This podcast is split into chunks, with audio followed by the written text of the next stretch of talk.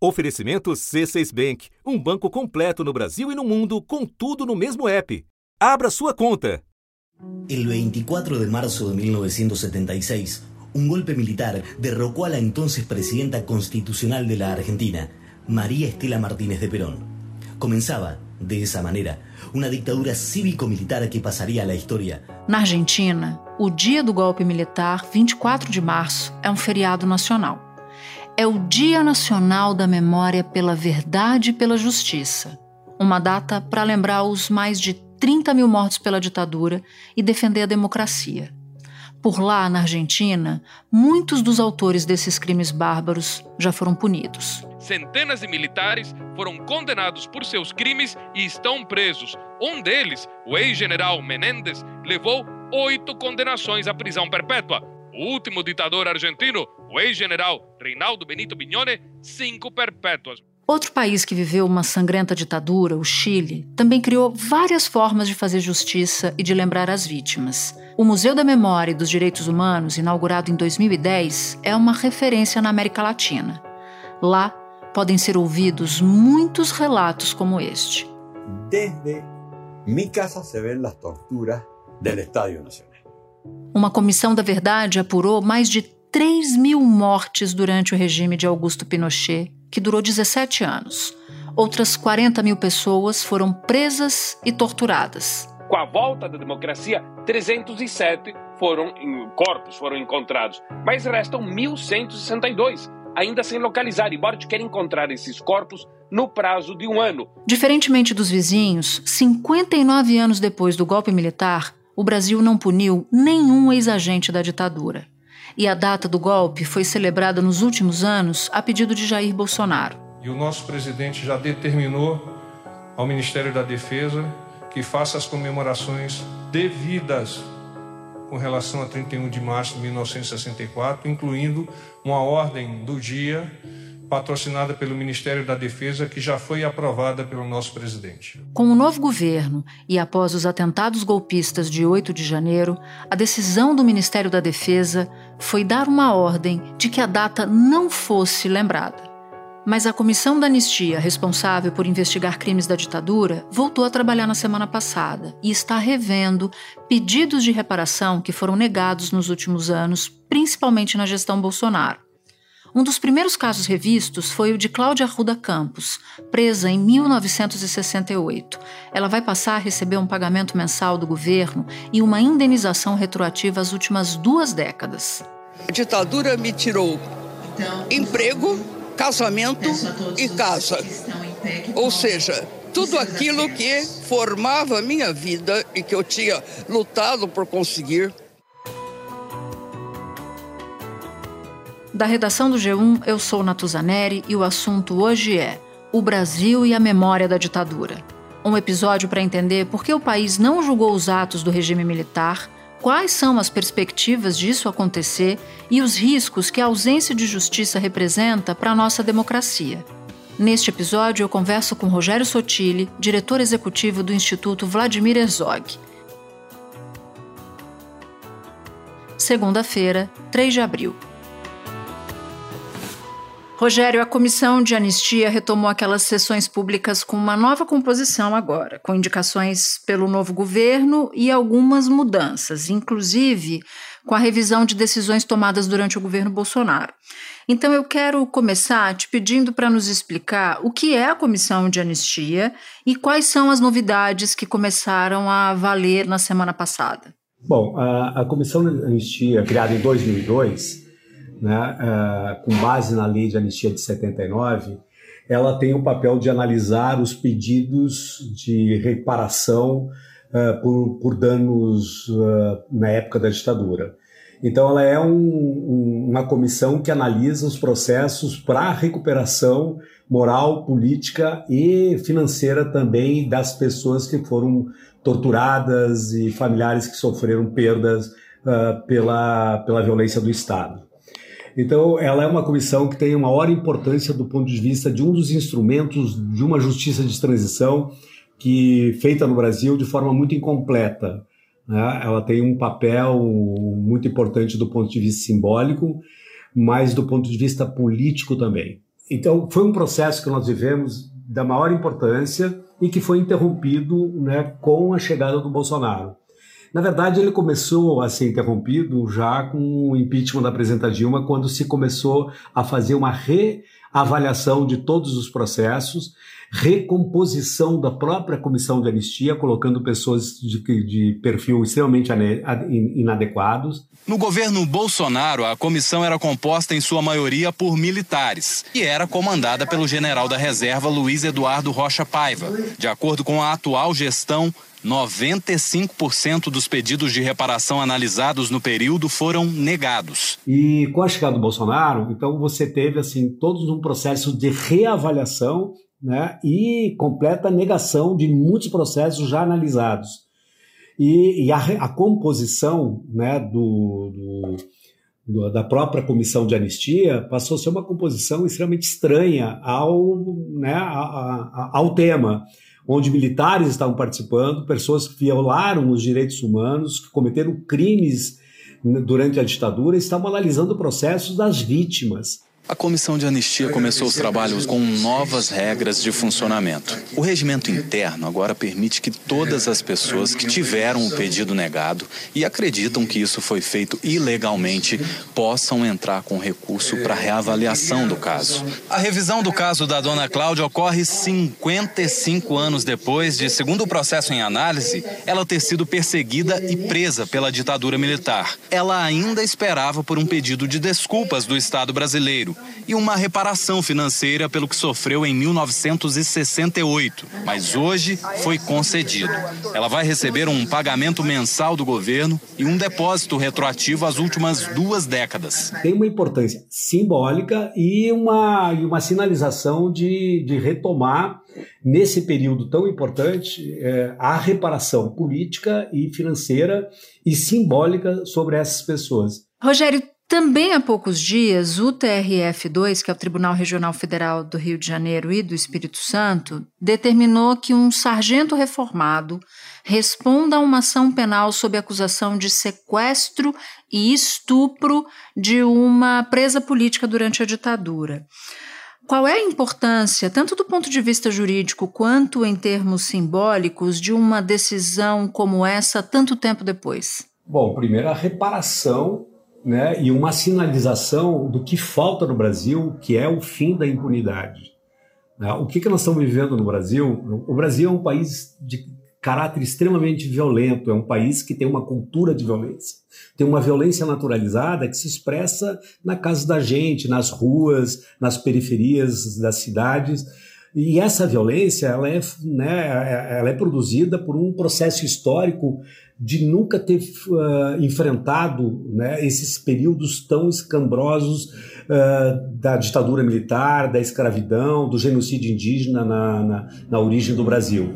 Então, assim, o Brasil vive sob o manto da impunidade que possibilita né, a, a, a violência diária, sem acontecer absolutamente nada. Isso o que, que é? A sinalização para que ninguém respeite pactos, nem res, ninguém respeite atos institucionais, nem respeita as leis, nem res, ninguém respeita os pactos internacionais uh, e, e, acabam promovendo os 8 de janeiro que aconteceu. Por volta das três horas da tarde, apoiadores radicais do ex-presidente Jair Bolsonaro começaram a invadir a parte externa do Congresso Nacional.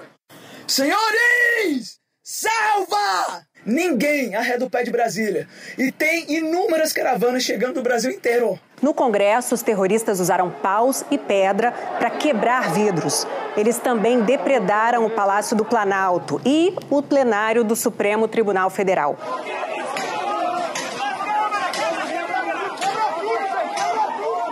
A condenação, o julgamento e a ação que levou esse é, esse sargento, né, conhecido como Camarão, né, após uma denúncia importante feita por uma das pessoas que foi violentamente né, estuprada, violentada, uh, torturada, que foi a Inês Etienne, que infelizmente nos deixou há poucos anos atrás, né, ele é muito importante. Ela é importante porque, primeiro, né, sinaliza de que, embora a lei de anistia seja uma lei que esteja colocando dúvidas, nuvens sobre um processo né, do que foi, significou a lei de anistia, onde que todas as pessoas que viveram aquele período não poderiam ser julgadas, né? A justiça, a, DP, a, a justiça de São Paulo, de segunda instância, considera de que, pelo Código Penal, já é o suficiente para você levar aos bancos dos réus pessoas que cometeram crimes de lesa humanidade. E mais do que isso, ela dá, dá conta de dizer de que a lei de anistia não pode ser usada para inocentar essas pessoas. E isso sinaliza para o fim da impunidade. E a sinalização para o fim da impunidade é uma sinalização da maior importância, porque ela diz o seguinte: não cometa crime que você pode ser preso, o que não vinha acontecendo né, há muito tempo atrás, muito acobertados pela própria lei de anistia. Já que você está citando a lei da anistia, em 2010 o Supremo Tribunal Federal entendeu que a lei da anistia impedia punição contra militares e ativistas, mas há um recurso sobre essa decisão parado no próprio Supremo há mais de uma década. E além disso, Rogério, há uma ação para que o Brasil cumpra uma sentença da Corte Interamericana de Direitos Humanos e julgue crimes da ditadura. Então eu queria te pedir para explicar o que é a lei da anistia, detalhar um pouco mais, você que já pincelou, e por que, que é importante que o Supremo avalie essas duas ações, apesar dessas, desses julgamentos que começam a pintar como que você acabou de citar. Um pouco antes da pandemia, o Iver Zog, que é filho do Vladimir Herzog, que é presidente do conselho do Instituto Vladimir Herzog, e eu estivemos com a presidente do Supremo Tribunal Federal, que na época era a Carmen Lúcia, a ministra Carmen Lúcia. E nós fomos entregar para ela a sentença da Corte Interamericana de, de Direitos Humanos da OEA, que condenou o Brasil pelo assassinato do Vlado. Vladimir Herzog foi assassinado sob tortura nas dependências do DOI-CODE, órgão de repressão política do governo militar. A versão oficial divulgada na época foi de suicídio. E quando nós entregamos a, a, presidenta do Supremo, ela fez uma manifestação bastante emocionada de que ela lembrava o dia que o Vlado foi assassinado e que foi e que ela se encontrava na universidade em Minas Gerais e ela estava no bar, no barzinho da universidade, uh, e quando ela ficou sabendo, e ela disse que ela despencou, emocionada, e que ela teve aí a noção do que era a ditadura militar. Ela disse que antes ela era uma coisa presente, mas distante, sabe? E ela, e ela se emocionou com isso. E depois disso, ela diz de uma forma muito constrangida de que, de fato, a lei da anistia ela veio para promover a abertura no Brasil. Ela foi um pacto para a abertura no Brasil. Geral e restrita teve um clima diferente das outras manifestações aqui na Cinelândia. Artistas e estudantes cantaram e recitaram poesias no momento em que o Congresso Nacional em Brasília votava no projeto de anistia do governo. Acontece que, e a lei diz né, né de que ela fala em crimes conexos, que todos aqueles crimes da ditadura conexo, que pode ser encarado aí como crimes conexos, os crimes promovidos pelos agentes de Estado contra as pessoas que estariam acobertados pela anistia, portanto não poderiam ser eh, não poderiam ser eh, julgados por isso. Acontece que o Brasil é signatário de uma Convenção Internacional de Direitos Humanos da ONU, em que diz que todos os crimes de lesa humanidade, que todos os crimes de tortura e de desaparecimento forçados não são passíveis de, de, de anistia e não prescrevem nunca. Ele, você pode sempre entrar com uma ação para sempre. Né? E a Constituição brasileira ela faz referência aos acordos internacionais e coloca num dos seus primeiros artigos uma referência importante sobre uh, o, o manto dos direitos humanos. A interpretação dada a ela pelo ministro Eros Graus em 2009, que foi aprovada em 2010, né, está completamente é, desconforme, né, não, não de acordo com o Pacto Internacional, de novo, que o Brasil assinou de forma voluntária. O Brasil podia ter não assinado, ele assinou de forma voluntária essa convenção e sobre a, a Constituição também. Então, essa interpretação está completamente equivocada. E por isso tem uma DPF chamada DPF 320 eh, que entrada pelo partido do PSOL e que o Instituto Vladimir Zog entrou como amicus curi, com amigos da corte, na, na defesa de uma nova interpretação em que considera uh, que esses crimes de lesa humanidade não são passíveis de anistia. Isso é muito importante. E isso é muito importante, Natuza, porque quando a gente fala isso, é fundamental que se entenda que ninguém está preocupado apenas com a reparação sobre um problema, um crime do passado. A nossa preocupação é com o presente do Brasil, com o futuro do Brasil. E se nós não enfrentarmos né, essa violência do passado, nós estaremos sinalizando para as futuras gerações, para os militares, para a sociedade brasileira, que a impunidade é, é a lei né, que permite você fazer o que quer, inclusive né, desacatar a, a, Constituição brasileira e cometer os atos de terrorismo que nós sofremos no dia 8 de janeiro. Espera um instante que eu já volto para continuar minha conversa com o Rogério. Com o C6 Bank, você está no topo da experiência que um banco pode te oferecer. Você tem tudo para sua vida financeira no mesmo app, no Brasil e no mundo todo a primeira conta global do país e atendimento personalizado, além de uma plataforma de investimentos em real e dólar com produtos exclusivos oferecidos pelo C6 em parceria com o JP Morgan Asset Management. Quer aproveitar hoje o que os outros bancos só vão oferecer amanhã? Conheça o C6 Bank. Tá esperando o quê? C6 Bank. Bom, Rogério, acho que um, um, ponto adiante. Pela primeira vez em quatro anos, o Ministério da Defesa não comemorou 31 de março, data do golpe de 64. E é bom a gente lembrar que agora o próprio Ministério da Defesa voltou a ser comandado por um civil, o que não acontecia desde o período do Temer, salvo engano, porque quem coloca um militar no Ministério da Defesa Exatamente. Foi Michel Temer e Bolsonaro simplesmente deu acompanhou. seguimento, acompanhou. Mesmo assim, clubes da reserva insistem e vão celebrando o dia visto por alguns militares como uma revolução, ou por muitos militares como uma revolução. É assim que eles se referem ao golpe de 64. Ou como um movimento, como alguns, inclusive, ministros já se referenciaram. Né? Ah, e eu faço questão de citar que ministro é esse? Um... O ministro Dias Toffoli. Por isso que hoje eu não me refiro mais nem a golpe nem à Revolução de 64. Eu me refiro a movimento de 1964. O que era um absurdo, né? Saindo Exatamente. da boca de um ministro do, do, do Supremo. Com a trajetória que teve, né? Exatamente. Mas, mas vamos seguir aqui. Por que, que ainda há quem se sinta à vontade em afrontar a democracia? Qual é a explicação disso à luz de tudo que a gente viu ao longo dos últimos anos e, sobretudo, no dia 8 de janeiro desse ano? O Brasil vive ameaçado pelo fantasma do golpe militar. Uh, os militares se sentem muito à vontade para que para promover sinalizações de ameaças, seja vindo da reserva, eh, mas muito nos últimos anos, inclusive da ativa dos militares, né, com uma confusão muito grande sobre o papel dos militares num regime democrático. Isso se dá basicamente pela não responsabilização pelos crimes que eles cometeram durante a ditadura militar. Né? Nunca foi condenado, né, praticamente, uma, um militar pelos crimes cometidos na ditadura militar. E ele se sente muito à vontade para isso. No Chile, o presidente Gabriel Boric, ele anunciou que pretende buscar os desaparecidos da ditadura militar de Augusto Pinochet. Estima-se que 3 mil pessoas foram mortas durante o regime, só que pouco mais de 300 corpos foram encontrados. A ditadura levou 200 mil chilenos ao exílio. E nos últimos anos, com a revisão dos crimes de Pinochet e seus oficiais e soldados, mais de 700 ex-integrantes da ditadura chilena foram processados na justiça.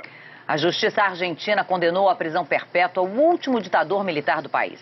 O general Reinaldo Bignoni respondeu por violação de direitos humanos na ditadura de 1976 a 1983. Outros três militares receberam a mesma sentença. E o saldo de vítimas da ditadura militar foi de 30 mil civis sequestrados, torturados e assassinados. Os próprios líderes militares admitiram o assassinato de 8 mil civis. E por causa desses crimes foram condenados 520 ex-integrantes da ditadura militar. Entre os crimes estão torturas, assassinatos e até rapto de bebês. Agora também é importante pensar sobre algumas questões uh, mais de fundo que acontece com, com as Forças Armadas.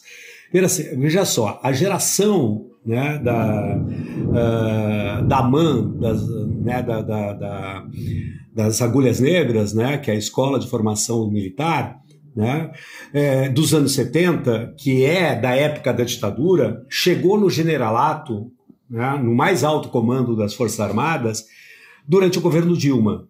E eles se sentiram muito desconfortáveis com a Comissão Nacional da Verdade né? Uh, por conta de toda a sinalização sobre levar à justiça todos os crimes de atura cometida pelos militares, inclusive. Questionado por jornalistas, o vice-presidente Hamilton Mourão comentou a divulgação pela coluna da jornalista Mira Leitão no jornal O Globo de gravações de sessões do Superior Tribunal Militar sobre os casos de tortura ocorridos durante a ditadura. Militar, história, isso já passou, né? A mesma coisa que a gente voltar para a ditadura do Getúlio. Já tem de algum tipo de apuração em relação a. Não, o que? Os caras já morreram tudo, pô. Vai trazer os caras do túmulo de volta lá. Pela memória do coronel Carlos Alberto Brilhante Ustra. O que que acontece, né? As gerações de agora, que foi, começaram a formação em 1981, 87, são pessoas que estão chegando no alto generalato uh, justamente agora. Essas são pessoas formadas pela democracia, são, né, foram formadas no processo democrático. Acontece que a estrutura militar é uma estrutura tão cheia de privilégios e tão afastada né, das instituições brasileiras da, e da realidade brasileira que eles acabam, eles acabam reproduzindo né, toda a política e a, e a, formação conservadora de uma visão extremamente avessa à democracia sobre o papel que eles têm no, no regime democrático. E é uma instituição muito familiar, né? Porque é Totalmente. é muito comum um general ser filho de um general hoje na reserva e por aí vai, né? Eles eles, eles ficam juntos, eles, eles continuam, né? Eles se perpetuam. Exatamente. E, só você ter uma ideia sobre isso que você está falando, Natuza. Não sei se você sabe, assim, o colégio militar, que é um colégio de boa qualidade, uh, que depois do colégio militar eles vão para as agulhas negras, né? o colégio militar, 85% das vagas do colégio militar é reservado para filhos de militares. 85%. Então há um processo de formação meio que dinástica quase. Isso demonstra um pouco a bolha com que vive né, a família militar, que bolha que vive as forças armadas. Se nós não aproveitarmos este momento, onde que as forças armadas do Brasil, os militares do Brasil, de fato sofreram um grande desgaste pela exposição que eles tiveram nos últimos anos por conta da corrupção, tráfico, é, sequestro, é, incompetência, né? E se nós não enfrentarmos esse momento, essa questão militar, nós dificilmente vamos resolver e vamos viver ameaçados eternamente. E algumas questões têm que ser enfrentadas. Algumas o governo do presidente Lula começou a enfrentar, que é né, nós temos que tirar, desmilitarizar o Estado brasileiro. Está assim, muitos, está cheio de militares nas instituições civis. Não é possível. Uhum. Tem militares nos tribunais, tem militares no Congresso, tem militares no Executivo, tem militares nas estatais ocupando altíssimos cargos em conselho, etc. Então você tem que desmilitarizar. Militares não podem ocupar funções civil né, uh, no Estado brasileiro. Eles têm que voltar para seu papel militar. Essa é uma questão importante. A outra questão é enfrentar o privilégio dos militares, porque além deles terem um mega salário, né, uh, eles têm uh, residências com as vilas militares, tem educação própria, tem saúde própria, previdência própria. Então você tem que colocar os militares dentro de um, né, de um contexto nacional né, em que vive o Brasil. Eles não podem se tornar uma elite é, do Estado brasileiro como se fosse um quarto Estado, um, né, um quarto poder realmente, que, é, que é como ele se vê em relação a isso. E se a gente não aproveitar esse momento, nós daqui a alguns anos estaremos vivendo novas ameaças e possivelmente nós estaremos vivendo novos 8 de janeiro no Brasil. Então, Rogério, eu te pergunto, por que, que esses crimes não podem ficar numa caixinha no passado? Por que, que eles não podem ser esquecidos? Porque uh, crimes esquecidos, povo sem memória, uh, repete os erros. Nós estamos vivendo, um, como eu falei, um, o Brasil é um país extremamente violento, e ele é violento porque não fez a lição de casa, que era levar para os bancos dos réus responsabilidade judicialmente todos aqueles que cometeram crimes de responsabilidade. Né? O golpe de 64 estava batendo a porta nossa em 8 de janeiro. E ainda sofremos ameaças diárias sobre isso. Então, enfrentar o passado é fundamental para o nosso presente. É fundamental para que a gente possa enfrentar toda a situação de violência que a gente vive. Se reflete nas instituições. Quer ver uma coisa? Né? O sistema de perícia, tá? que é uma das recomendações da Comissão Nacional da Verdade, não cumprida, ele é completamente atrelado, dependente das polícias, da Secretaria de Segurança do Estado. E o que, que a perícia faz? Ela não faz perícia nenhuma porque ela já tem um pressuposto de que preto, pobre, é bandido, é culpado. E se ele foi morto, né, ele, a, a perícia vai construir toda um, uma perícia para provar que ele foi, que ele era culpado, e não né, promover os direitos humanos, os direitos dessa pessoa. Então, assim, ela repercute no auto de resistência, ela repercute no sistema de perícia, ela repercute no, no dia a dia. Nós temos alguma lição importante para enfrentar esse passado e, e resolver o futuro, sabe? Que é a Comissão Nacional da Verdade, ela produziu 29 recomendações que, no nosso entendimento, se o Brasil cumprisse essas 29 recomendações, uh, o Brasil seria diferente. Não teria 8 de janeiro, não teria talvez nenhum governo como o Bolsonaro. Né? E nós não teríamos tanta violência no Brasil. E, e, uma das recomendações da Comissão Nacional da Verdade é que o, o governo criasse um órgão de segmento para monitorar as 29 recomendações para que ela fosse cumprida. Evidentemente, isso nunca existiu. E o Instituto Vladimir Herzog construiu um núcleo de monitoramento das 29 recomendações. Nós trabalhamos um ano em cima disso e nós vamos apresentar, dia 26 de abril, agora, em Brasília, para o governo brasileiro, para o Supremo Tribunal Federal e para a Câmara dos Deputados, o relatório que é o status das 29 recomendações. Como ela está, o que foi cumprido, não foi cumprido, o status que ela se encontra e o que precisa fazer para ela serem cumprida. Rogério, super obrigada por ter topado falar com a gente. Importante os seus esclarecimentos aqui. Eu espero te reencontrar no assunto em outro momento. Matusa, valeu, beijo, tchau. A partir de terça-feira eu dou uma parada para descansar e quem assume aqui durante as minhas férias é a minha querida amiga Júlia do iLib. O assunto está em excelentes mãos. Este episódio usou áudios da Universidade Nacional de Quilmes, do Museu da Memória e dos Direitos Humanos do Chile, do Antagonista e do Poder 360. Este foi o assunto podcast diário disponível no G1, no Globoplay, no YouTube ou na sua plataforma de áudio preferida. Vale a pena seguir o podcast na Amazon ou no Spotify, assinar no Apple Podcasts, se inscrever no Google Podcasts, no Castbox ou no YouTube e favoritar na Deezer. Assim, você recebe uma notificação sempre que tiver um novo episódio. Comigo na equipe do assunto estão Mônica Mariotti, Amanda Polato, Tiago Aguiar, Gabriel de Campos, Luiz Felipe Silva, Tiago Kazuroski, Etos Kleiter e Nayara Fernandes. Eu sou Natuzaneri e fico por aqui. Até o próximo assunto.